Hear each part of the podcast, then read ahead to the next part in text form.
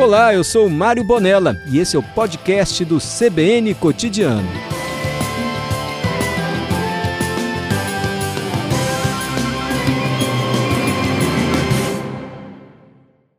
Com certeza você que está ouvindo o CBN Cotidiano já viu que na maioria dos meses do ano a gente comemora ou pelo menos celebra a fim de conscientização um tema, sempre com uma cor para associar a essas campanhas, né, Dalberto? Tem o Outubro Rosa, Novembro Azul, Novembro Azul, tem mês também de combate e prevenção ao suicídio, outras tantas questões que são muito importantes. Tirar um mês inteiro para falar sobre o assunto, deixar ele mais em voga. Chamar a atenção das pessoas é sempre muito importante e esses meses funcionam justamente com esse objetivo. E janeiro, primeiro mês do ano, é o Janeiro Branco, uma campanha no estilo a tantas as outras, e o principal objetivo, se a gente pudesse traduzir e resumir, é chamar a atenção de todo mundo para as questões e necessidades relacionadas à saúde mental e emocional das pessoas. Isso é muito importante, por isso esse tema está hoje no CBN Cotidiano. E eu vou conversar agora com o Dr. Leonardo Abrão, psicólogo, palestrante, e ele é o idealizador da campanha Janeiro Branco. Doutor, é uma honra ter você aqui no CBN Cotidiano. Nossa equipe conseguiu contato com o senhor para falar de um tema tão, tão importante. Já começo te dando um feliz 2022 e pedindo para o senhor explicar sobre essa campanha para gente. Olá, pessoal. Obrigado, Aurélio. Obrigado, Adalberto. Olá, toda a turma do Estado do Espírito Santo, onde a campanha Janeiro Branco já é lei estadual também, tá? Janeiro é o mês da saúde mental, mês oficial da saúde mental. Aí o Espírito Santo, por força, é, e força uma força super legítima, importante da, da, da campanha Janeiro Branco. A gente precisa falar muito sobre saúde mental. Todo mundo sabe disso. É, todo mundo, é, dentro de casa, nas relações de trabalho, no trânsito, na vida política, na vida é, esportiva também, a gente vê muitas das vezes as pessoas sofrendo. Né? Nas Olimpíadas nós tivemos aí exemplos desse, nesse sentido, a Simone Biles é, deixando as Olimpíadas para cuidar da saúde mental. Então, seja no trânsito, seja na vida política, seja no esporte, seja na família, na religião, a gente está vivendo um tempo de muito fundamentalismo, muito fanatismo, né, insensato, e isso acaba prejudicando a saúde mental das pessoas e da sociedade de uma maneira geral. Aonde quer que tenha gente, Aurélio, aonde quer que tenha gente, pessoas se relacionando umas com as outras, é importante a gente falar sobre saúde mental. E sabe por quê? Porque o ser humano é um ser mental, é um ser psicológico, é um ser psicodinâmico. Pensa assim, nós temos sentimentos, emoções, nós temos pensamentos, o nosso comportamento é muito atrelado a tudo isso, sentimentos, pensamentos, emoções, e a gente precisa começar a educar, normalizar. Ó, vamos falar sobre saúde mental? O que é saúde mental? O que você entende por saúde mental? Você que está nos ouvindo aí no trânsito, em casa, onde você está né, sintonizado aí na rádio, ouvindo ao, ao Aurélio. Como é que você cuida da sua saúde mental? Que espaço a saúde mental tem na sua vida? O que, que você já percebeu que a sua saúde mental não está legal? Se a gente começar a normalizar, a naturalizar, a educar as pessoas, a trazerem isso para dentro das suas vidas, pensar sobre saúde mental, eu te garanto, Aurélio, que a gente vai ter uma sociedade mais harmônica, mais tranquila, mais verdadeiramente feliz, felicidade genuína e não felicidade é, de shopping, felicidade genuína, felicidade de verdade, né? Autêntica, espontânea. É, aí sim, a gente avança enquanto humanidade. O doutor, é claro que a gente tem que ainda muitos pontos para tratar, só que é importante também a gente situar o ouvinte. O senhor está falando e é um fato isso é, que a gente precisa falar sobre saúde mental e que as pessoas têm sofrido muito com problemas, com questões mentais. Só que de onde surgiu a necessidade? De onde o senhor viu, falou, é importante que a gente fale sobre o assunto. Ficar calado, tratar em consultórios não é mais o suficiente. A gente precisa chamar a atenção de toda a sociedade. Como o senhor disse, em alguns estados, caso do Espírito Santo, já é uma lei, né? Sim, lei estadual. Veja bem, quando a gente pega o universo da saúde mental, igual quando a professora de matemática, né, ia para o quadro, fazia um círculo grande, escrevia círculo A, aí depois ela botava um círculo lá dentro, círculo B, círculo C. O B e o C são menores, estão contidos dentro do maior, que é o A. Saúde mental é um círculo gigantesco, saúde mental é uma infinidade de questões na vida humana. Então, saúde mental compreende tanto os transtornos, quando a gente fala em saúde mental, a gente pode estar falando também de transtornos. Vamos pegar os transtornos clássicos, depressão, ansiedade, bipolaridade, transtornos do humor, como depressão, por exemplo, né? É, esquizofrenia, alcoolismo. Esses são os transtornos mentais clássicos, os principais. Depressão, por exemplo. O Brasil é o segundo país na América com mais casos de depressão. O Brasil é o país mais ansioso do mundo, mais casos de transtornos de ansiedade no mundo. Então a gente está muito mal colocado em termos de transtornos mentais como ansiedade e depressão. Esses são os transtornos clássicos. Agora, saúde mental não diz respeito somente a doenças, só a transtornos. Tem muita gente que não tem depressão, não tem ansiedade, não, não, não, é, não tem alcoolismo, não tem bipolaridade, não tem esquizofrenia, mas não tem uma vida com sentido, não tem um casamento com sentido, não trabalha mais vendo sentido no que faz, a pessoa não consegue ter um propósito saudável para a sua própria vida. Isso também diz respeito à saúde mental. Quer ver outro exemplo, Aurélio? Violência no trânsito. Às vezes uma pessoa entra na, na, nossa frente, a gente quer bater na pessoa, esbarrou no retrovisor, quer matar o outro, porque houve um, um esbarro ali. Né, sem paciência para tudo, né? É, sem paciência, sem tempo. Então, quando a gente fala em saúde mental, Podemos falar sobre transtornos, mas saúde mental não diz respeito somente a transtornos. Podemos falar sobre sentido ou ausência de sentido nas vidas. E podemos falar também sobre agressividade, sobre vidas alienadas, consumismo, vidas dedicadas apenas ao consumo, como se o consumo resumisse e resolvesse as necessidades humanas, né, a condição humana. Então, tudo isso diz respeito à saúde mental. O desrespeito nas relações de vizinhança, as pessoas não se respeitando, é, nem mesmo dentro de igrejas, às vezes a gente vê conflitos dentro da igreja ou no esporte. O que está acontecendo com a humanidade? Por que, que a gente está perdendo o controle? Por que, que a gente está transbordando? E eu não estou falando só de depressão, mas também por que, que a gente está tendo tanto caso de depressão, tanto caso de ansiedade, tanta ideação suicida ou tentativa de suicídio? Por que, que a gente está tendo, tendo tantos problemas da ordem dos transtornos mentais ou na ordem das relações humanas, tanta agressividade, tanta alienação e tanta vida é, vazia, como se o ser humano fosse isso aí, vivesse só para trabalhar, só para consumir, só para ganhar salário e gastar o salário consumindo. E entra numa gaiola de hamster, de trabalho e consumo, trabalho e consumo, e quando vê, passou a vida de maneira triste, não aproveitou os potenciais, a criatividade, não fez uso da liberdade humana, porque nós seres humanos somos condenados à liberdade enquanto seres criativos, então vamos falar sobre tudo isso. É uma campanha para chamar atenção para isso. Saúde mental em uma perspectiva ampliada, uma perspectiva progressista, humanista, né? Que devolva aos seres humanos esse potencial de criação e realização. E por fim também, amigo, é importante dizer que é uma campanha para convidar as autoridades que estão nos ouvindo, autoridades públicas, autoridades políticas, mas quem é autoridade também, empresários que detêm o poder econômico, por exemplo, para a gente começar a pensar em políticas públicas. Porque tem muita coisa da ordem da saúde mental que políticas públicas poderiam resolver. Acesso à educação, acesso à moradia, acesso à saúde, a direitos sociais, a dignidade no trabalho, entende? Tudo isso é saúde mental. E o senhor citou um exemplo logo na abertura, quando nas Olimpíadas a Simone Biles não conseguiu ou não se sentiu pronta para seguir aquela alta performance e ela disse que ela era extremamente cobrada e isso causava um mal um problema mental nela, e com consequências até mesmo físicas. É importante a gente falar também, né, doutor, que todo mundo pode sofrer. E às vezes, e muitas vezes, a pessoa ao nosso lado, que a gente sequer conhece, passa pela rua, ela está sofrendo, em silêncio, calada, um bom dia não dado, como eu disse na abertura do programa, uma palavra ríspida, pode ter consequências graves para essas pessoas que estão sofrendo é, isoladas. Você me perguntou antes, né, por que, que eu tive a ideia de chamar a sociedade para falar sobre saúde mental? Acontece que eu via, percebia como professor, eu fui professor do ensino médio, adolescente, sou psicólogo e atendia também pessoas né, no meu consultório, mas eu percebi o sofrimento humano em sala de aula, alunos, adolescentes chorando na sala de aula, medo do vestibular, pressão, competitividade, é, desespero de frustrar ou decepcionar os pais. Então, sofrimento entre jovens, na sala de professores, professores chorando, pais, quando eram convocados ou convidados pela direção da escola, chorando na sala do diretor, diretores, enquanto empresários, com, com seus dramas humanos também chorando, é, trabalhadores em shoppings, é, motoristas de ônibus. É, se a gente prestar atenção, a gente vai ver a alegria que tem no mundo, mas a gente vai ver também o sofrimento.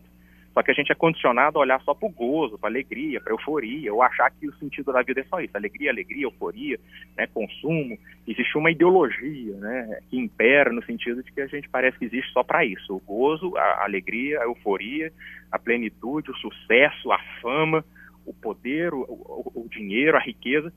Há essa ideologia que perverte as condições humanas e as, as razões de ser dos seres humanos. Mas se a gente prestar atenção, a gente vai perceber também muito sofrimento, nas entrelinhas das relações, muito sofrimento às, às escondidas, muito sofrimento oculto. E eu percebendo isso, falei, a gente precisa falar sobre sofrimento. Sofrer é da, da, da, condição humana. Só que as pessoas não são educadas a suportar o sofrimento ou a lidar com o sofrimento. Todo mundo, em algum momento da vida, vai sofrer. Em algum momento a gente vai passar por sofrimento. Só que a gente não é educado para saber lidar com isso. O que o Victor Frank, o pai da logoterapia, chamava de capacidade de sofrer peraí, todo mundo vai sofrer em algum momento da vida. Então vamos começar a educar as crianças, vamos educar as pessoas para saber lidar com isso. A vida não é só gozo, plenitude, euforia, consumo, fama, sucesso, riqueza e, e, e alegria. Existem esses momentos, mas existem outros. Vamos educar as pessoas a lidar com a adversidade, a, a lidar com as dificuldades, a lidar com a frustração, a lidar com a perda, com a derrota, a lidar com, com, com tudo isso, o luto, né? É, de maneira que as pessoas se sintam mais capazes de enfrentar toda e qualquer situação da vida. Aí a gente trabalha no sentido de uma cultura da saúde mental. O Janeiro Branco propõe isso, uma cultura da saúde mental. Afinal de contas, o mundo pede saúde mental, basta a gente olhar né, como é que está o mundo, como é que está a natureza, como é que são as nossas relações econômicas, políticas, etc. O mundo pede saúde mental a gente precisa de uma cultura da saúde mental e a gente está dando a nossa contribuição. O Brasil está dando a contribuição, sabe, Aurélio? Porque a campanha Sim. nasceu aqui, no Brasil, no Triângulo Mineiro, em 2014, se espalhou por todo o país. Hoje o Janeiro Branco acontece em todo o Brasil, leis municipais, leis estaduais, e também já extrapolou, né, já vazou as fronteiras, já acontece em outros continentes. Eu acho que é um presente do Brasil para o mundo. Vamos pensar sobre saúde mental? Doutor, é, a gente tem que pensar também, né, naquela maioria da população, na grande parte da população, que não tem acesso a consultórios, a planos de saúde, a profissionais capacitados para receber, identificar e atender as pessoas que estão sofrendo com questões mentais. Nosso sistema está preparado para atender essas pessoas de forma a diminuir os problemas e as questões da saúde mental no nosso país? Não, nós temos um potencial muito grande, que é o SUS, o Sistema Único de Saúde, e dentro do SUS, que é um patrimônio né, da humanidade, o SUS é um patrimônio da humanidade, é uma conquista do processo de redemocratização da sociedade brasileira e é uma vitória civilizatória por parte da sociedade brasileira. E dentro do SUS tem a RAPS, Rede de Atenção Psicossocial, como, por exemplo, o Centro de Atenção Psicossocial, é, portas abertas, Centros de Atenção Psicossocial, aos quais as pessoas podem recorrer quando sentem necessidade em relação a questões da saúde mental. Assim como as pessoas vão a dentista ou a médico, né, em hospital público, nós temos a rede de atenção psicossocial, composta pelo, principalmente, mas não somente pelos CAPs, Centros de Atenção Psicossocial. Só que ainda falta verba, falta estruturação, a, a, a, o projeto é lindo, a estrutura é linda, só que ela ainda está muito aquém do que é necessário para atender uma população de mais de 200 milhões de habitantes. E dentro dessa falta, falta essa cultura da saúde mental. As próprias autoridades não veem importância, não, não conhecem, eu vou trabalhar no sentido de não conhecem, não conhecem a importância de tudo isso. Porque nunca se falou sobre saúde mental é, com, essa, com, essa, com essa perspectiva didática, pedagógica, de chamar as pessoas para pensar, né? É, o que é saúde mental? Como é que você faz para cuidar da sua saúde mental? Quando você tem alguma questão da ordem subjetiva, emocional, como é que você pode buscar ajuda, né? As pessoas não sabem. Se não sabem, as próprias autoridades também não sabem, a, a estrutura fica muito aquém, precária. Por isso é importante isso que a gente está fazendo aqui, Aurélia. Essa, eu tenho certeza que a partir dessa entrevista, é, milhares de pessoas em todo o estado que estão nos ouvindo estão pensando, é verdade, eu nunca tinha parado para pensar sobre isso. Como é que é a rede de atenção psicossocial? Como é que eu, como, como autoridade, pública ou privada, posso ajudar na estruturação dessa rede? E, paralelamente a isso, políticas públicas. Porque sem políticas públicas, tem justiça social, distribuição de renda, tem acesso à moradia, educação, saúde, como é que a gente vai falar em saúde mental? Esses dias saiu um estudo internacional, quem correr lá no site do Janeiro Branco, que é o janeirobranco.com.br, vai ter indicações nesse sentido, vários estudos falando sobre como a precariedade social, a injustiça social, a privação material, a privação educacional, a, a, dificuldade de acesso à saúde, como é que isso tudo afeta a saúde mental das pessoas. Então a gente vê pessoas sofrendo aí de assuntos relacionados à saúde mental e de repente pensar, ah, é só genética, é porque é genética, é porque o sistema orgânico, biológico da pessoa falhou em alguma coisa? Não. Basta abrir a janela que a gente vai ver a, o fato de vivermos uma sociedade desigual que produz adoecimento mental e emocional. Doutor, é, temos participação dos nossos ouvintes aqui. Eu gostaria de passar para o senhor uma discussão trazida pela Silvana. Ela fala assim: boa tarde. Saber lidar com o sofrimento vem também da educação primária. E outra coisa, o Instagram, as redes sociais mascaram muito a felicidade real. As pessoas estão ficando mais preocupadas com a felicidade do outro. Tá tenso, ela termina aqui. Sim, e isso, na verdade, revela o tamanho do problema, o tamanho do buraco. As novas tecnologias, como a internet, redes sociais, vieram trazendo maravilhas, trazendo potenciais, trazendo soluções e possibilidades para os seres humanos, mas também trouxeram à luz a precariedade e, em alguns aspectos, a primitividade do ser humano. É, assim como uma, uma arma qualquer pode ser usada para salvar vidas, pode ser usada para tirar vidas. Né? É, a gente sabe que existem milhares de recursos e potenciais tecnológicos que podem ser utilizados para o bem ou para o mal. Quem vai decidir isso é a condição humana. Se é uma condição iluminada, evoluída, é, desenvolvida, madura, ou se é uma condição primitiva, uma condição atrasada, uma condição precária, né, em termos morais, éticos, políticos, etc. A internet é maravilhosa. Não é ela que decide se ela vai ser usada para o bem ou para o mal. Mas nós, seres humanos, sem educação emocional, sem educação mental, sem uma formação, autoconhecimento, sem autoestima, sem autonomia, né? É, sem sabermos exatamente o que queremos para as nossas vidas, investindo em fundamentalismos, em fanatismos, na disseminação de mentiras. Não é a internet que produz isso, ela é um instrumento, ela é um recurso, igual pegar um carro. Eu posso dirigir um carro da maneira mais prudente, de acordo com a minha prudência, a minha maturidade, a minha sensibilidade, a minha sensatez, ou eu posso pegar um carro e transformar o carro em uma arma. Internet da mesma forma.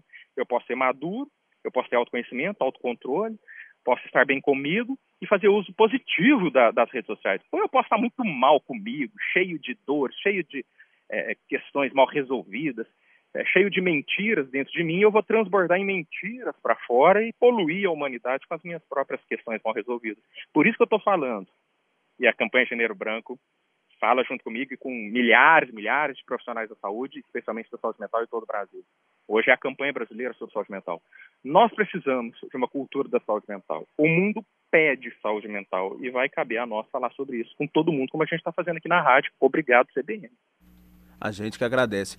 O Sérgio Majeski está falando aqui para gente que um dos grandes problemas é que as crianças também estão ficando com transtornos e problemas psicológicos, mas muitas vezes esses professores, pedagogos detectam esses problemas, mas não tem para onde encaminhar essas crianças porque os municípios, os estados acabam não ficando estando preparados para esse tipo de recebimento. E o Kleber Varejão, doutor, eu passo aqui, ele pede para o senhor fazer um paralelo entre a pandemia que a gente está vivendo e seus confinamentos, né, a questão do isolamento social e a saúde mental, que está ficando cada vez mais complicado esse tema nessa relação. Sim, a pandemia ela trouxe desafios para a humanidade. Tá? Não é a primeira vez na história da humanidade que a gente tem que enfrentar desafios, percalços, né, imprevistos. Mas é a primeira vez que a gente tem, é, nesse grau de desenvolvimento para nos ajudar, a ciência e o papel dos cientistas. A humanidade já passou por sérios problemas, sérios desafios em toda a sua história acumulada atrás né, das suas costas aí nos últimos milênios, é, vários e vários milênios já acumulados atrás. Mas nunca tivemos tanto desenvolvimento científico, né, tanto progresso científico, tantos conhecimentos validados, comprovados, né, é, aí à nossa disposição. E a ciência disse que o isolamento era, de fato, um, um, um meio mais eficaz para se evitar a proliferação de um vírus que se pega quando a gente respira junto com outras pessoas. E estamos ali respirando, espirrando, tossindo, é, encostando né, em objetos, é óbvio que a proliferação é muito maior. A ciência veio e provou o fato de que o, o isolamento social ajuda né, na contenção da, da pandemia. E fomos, enquanto seres humanos, seres da ciência, pertencentes à espécie Homo sapiens sapiens, né, seres da sabedoria, Então, beleza, vamos nos proteger. Mas isso produz efeitos colaterais. É óbvio que produz efeitos colaterais também. É, na balança da vida e da, da, da, do isolamento, a vida tem um valor superior, mas isso não significa que nós não tenhamos efeitos colaterais. Um dos efeitos colaterais é que, como nós somos seres sociais, naturalmente sociais, o isolamento traz o, o, o entristecimento, o isolamento traz o recolhimento, o isolamento pode agravar quadros de depressão, o isolamento pode agravar quadros de ansiedade, o isolamento levou ao home office, que também tem as suas benefícios, mas também tem suas, seus efeitos colaterais, como o estresse dentro de casa, a casa deixou de ser um espaço da família, do lazer, né, um espaço doméstico passou a ser um ambiente de trabalho também, isso gera estresse. É óbvio que tem prós e contras, né? É, mas no, no, na comparação de benefícios e malefícios, a defesa da vida é sempre um pró maior do que qualquer outro, o, outro elemento. Temos que saber lidar com os efeitos colaterais. Como é que a gente vai fazer para lidar com os efeitos colaterais? Olhar para dentro, avaliar como é que está a minha própria saúde mental como é que eu me, me, quais foram as consequências desenvolvidas em mim por causa do, do, necessário e legítimo isolamento. Se eu não der conta de solucionar sozinho ou conversando com a família, com amigos confiança, pessoas íntimas e próximas, eu vou ter então que vencer tabus, vou ter que vencer preconceitos e vou ter que dar um passo. Um dos passos mais importantes que um ser humano pode dar, buscar ajuda profissional, buscar ajuda de psicólogos, de psicólogos, de assistente social, do enfermeiro do postinho de saúde mais perto para te orientar, ah, de um psiquiatra que também pode te orientar, algum profissional da saúde que vai te dizer, olha, realmente, você está desenvolvendo um quadro aqui que precisa de maior atenção. Tem recurso para isso, saúde mental tem jeito sim, mas você precisa saber o que fazer. E o caminho é esse aqui, o profissional vai te guiar, porque afinal de contas ele, em, em última análise, é um cientista, né? Ele desenvolveu todo o conhecimento com base na produção humana de conhecimento. Então, se você está percebendo que a pandemia, que o isolamento, que é uma, uma legítima forma de se defender, mas que produz efeitos colaterais. Você está percebendo que você está cheio de efeitos colaterais, não brinca com a sua vida. Não deixa para depois. Sofrer, adoecer, ter medo, tudo isso é normal. Nós somos seres vivos, portanto, passíveis de adoecimento. É óbvio que, estando vivo, podemos machucar, adoecer, sofrer. Então vamos procurar ajuda, vencer tabus, vencer preconceitos. Falar, não, não estou legal falar com a família, falar com o patrão, falar com o colega de trabalho, com o padre, com o pastor, falar, não estou legal, eu sou ser humano, me ajuda aqui, vamos abafar, vamos conversar. Falar pode mudar tudo, falar pode Dá ajudar. o primeiro passo, né, doutor? É, dar um primeiro passo, chamar a conversa. Ou se a pessoa, às vezes, tem, às vezes a pessoa nem tem condição de falar, ela está tão machucada, tão doída, tão é, perdida, né, é, e desesperada mesmo que não manifeste, que quem está junto tem que saber observar. Nós somos seres sociais, nós não estamos sozinhos nessa jornada. Vamos olhar, ó, tô vendo que você não está legal. Tô percebendo que seu comportamento está absolutamente fora de padrões do que você vinha nos últimos 10 anos, 5 anos, 3 anos. Eu tô com medo, parece que, não tá, que alguma coisa ruim tá pegando aí dentro. Conta comigo. Vem cá, deixa eu te ajudar, desabafa. E ouvir as pessoas, sem julgamento, sem humilhação, sem repreensão, porque podia ser você nessa situação. Sofrimento não é fraqueza, sofrimento não é frescura, sofrimento não é para chamar atenção. Vem cá, vamos conversar. Sem querer dar sermão, sem querer dar conselho, porque às vezes o que serve para você não serve para o outro, apenas ouve. Ouve, acolhe. É um ser humano interagindo com outro ser humano. Nós somos filhos de seres humanos, geramos seres humanos, vivemos na humanidade, temos um passado cheio de desafios e um futuro maravilhoso para explorar ainda. Vamos nos ouvir, vamos abafar, vamos nos acolher, vamos dialogar e vamos buscar soluções. Solução a gente encontra. O ser humano consegue solução para os seus problemas. Precisa ter boa vontade e alguém para ajudar. Afinal, quem cuida da mente, cuida da vida, né, doutor? E como diz no Exatamente. site do Janeiro Branco, a saúde mental ela tem jeito. A gente só tem que falar e é justamente por isso que a gente fica muito feliz de receber o senhor aqui no CBN Cotidiano e mais do que isso, de ver que os ouvintes estão gostando e parabenizando a sua entrevista, as suas falas, porque também estão se identificando. Giovanni, ela, ele falou pra gente que essa pandemia lembrou para ele uma frase antiga, doutor, que nenhum homem é uma ilha. É a Exatamente. frase que ele traz pra gente. A Isabel dando parabéns à entrevista, pela clareza, sensatez e informações importantes que o senhor está passando aqui. A Rosângela também dando parabéns ao senhor, que falando que é maravilhoso ouvir ainda em uma rádio temas como esse, que ela está emocionada com tudo que está ouvindo, tudo verdadeiro e lógico. Doutor, muito obrigado pela sua participação aqui no CBN Cotidiano. A gente conversou com o doutor Leonardo Abraão, ele que é o idealizador, além de psicólogo e palestrante, da campanha Janeiro Branco. Doutor, muito obrigado, excelente semana. A gente fica muito feliz da participação do senhor aqui. Eu que agradeço, é uma honra. Parabéns à rádio por abrir espaço para um assunto tão importante. Mais informações tem lá no site do Janeiro Branco.com.br ou no Instagram oficial da campanha, arroba Janeiro Branco. Quem quiser ir lá falar o que achou da entrevista, bater um papo, desabafar, procurar orientações, estamos juntos. É para isso que a campanha nasceu. Obrigado, CBN, Aurélia, Adalberto. Até uma próxima oportunidade. Estado do Espírito